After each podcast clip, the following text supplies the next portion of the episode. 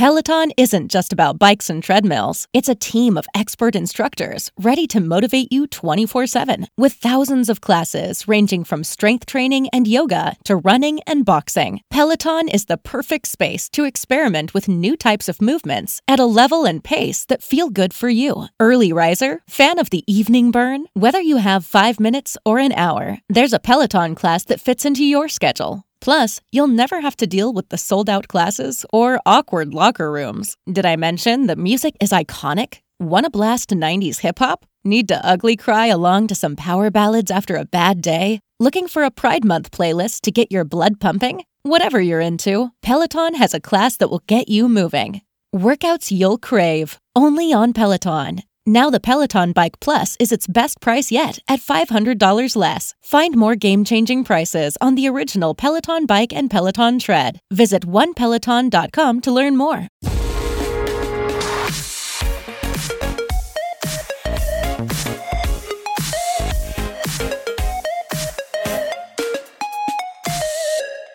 Vaya, hoy no he llegado, ¿no? Eh, a publicar en el preciso día. He tenido un día de locos, trabajo, grabar desde boxes, esto, lo otro, y pues las doce y pico y me pongo a grabar el podcast de hoy, ¿no? En fin, disculpad.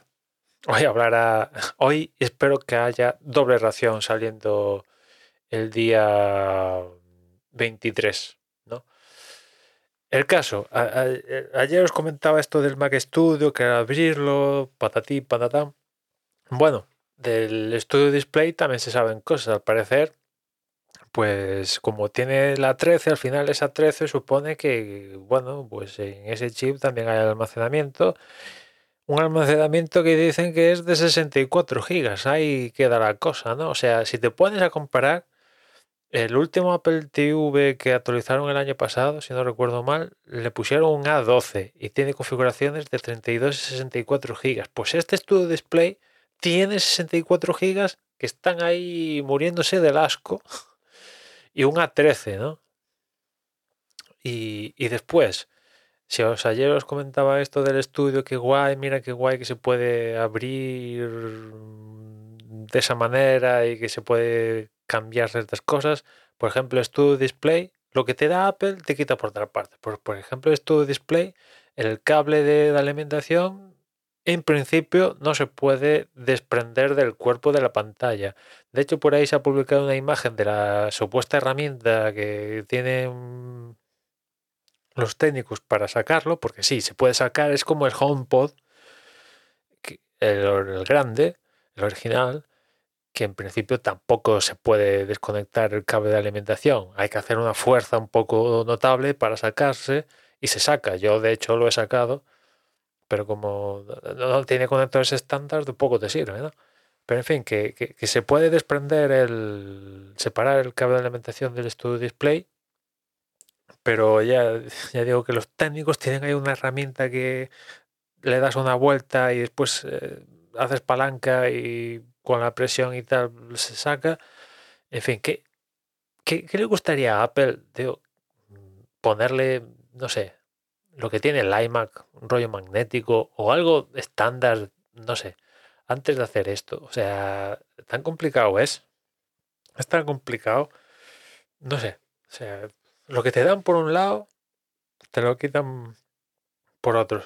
Dices, mm, Aquí eh, se nota que, que unos, ah, no sé, los que hacen las cosas, la Studio Display las hizo un equipo y el Mac las hizo otro equipo y esto lo hizo el otro equipo.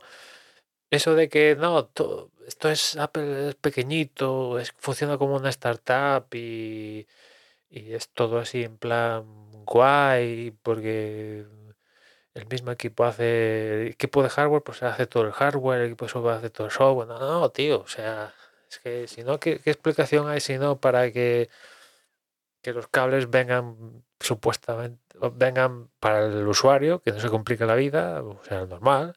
Eso no se puede desprender y yo qué sé. Si, si el gato te muere el cable del monitor de 1800 euros, ¿qué, qué haces? Vas con la pantallaca a una, si tienes la suerte de tener un Apple Store cerca, oye, mira que el cable chungo, ¿no? Cuando si lo pudieras separar fácilmente, pues sacas el cable, lo llevas a la tienda, oye, mira, esto está en garantía, pues cámbiamelo, compro uno, tagada, me lo llevo para casa.